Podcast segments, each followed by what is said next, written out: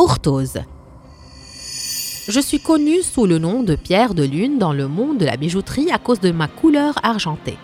Mais je peux également avoir une couleur rose et plus rarement une couleur prune. Quant à mon nom, il vient du grec ancien orthose, signifiant droit, car les angles de mes cristaux sont droits. Je suis une variété de feldspath de potassium et je prends naissance dans les entrailles de la Terre suite au long refroidissement qui donne naissance aux plaques blanches dans lesquelles je me forme. Je constitue un composant commun de la majorité des granites et autres roches ignées, où je me forme souvent sous la forme d'énormes cristaux et blocs dont un énorme échantillon a été trouvé dans les montagnes de l'Oural en Russie. Il mesurait des dizaines de mètres et pesait environ 100 tonnes.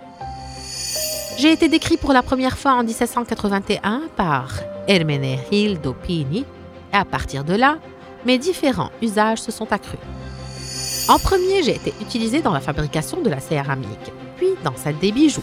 Sous l'action des éléments de la nature, je me décompose et je forme le kaolin, ou argile blanche, et enfin, grâce au phosphate qui entre dans ma composition, je sers à fertiliser les terres agricoles.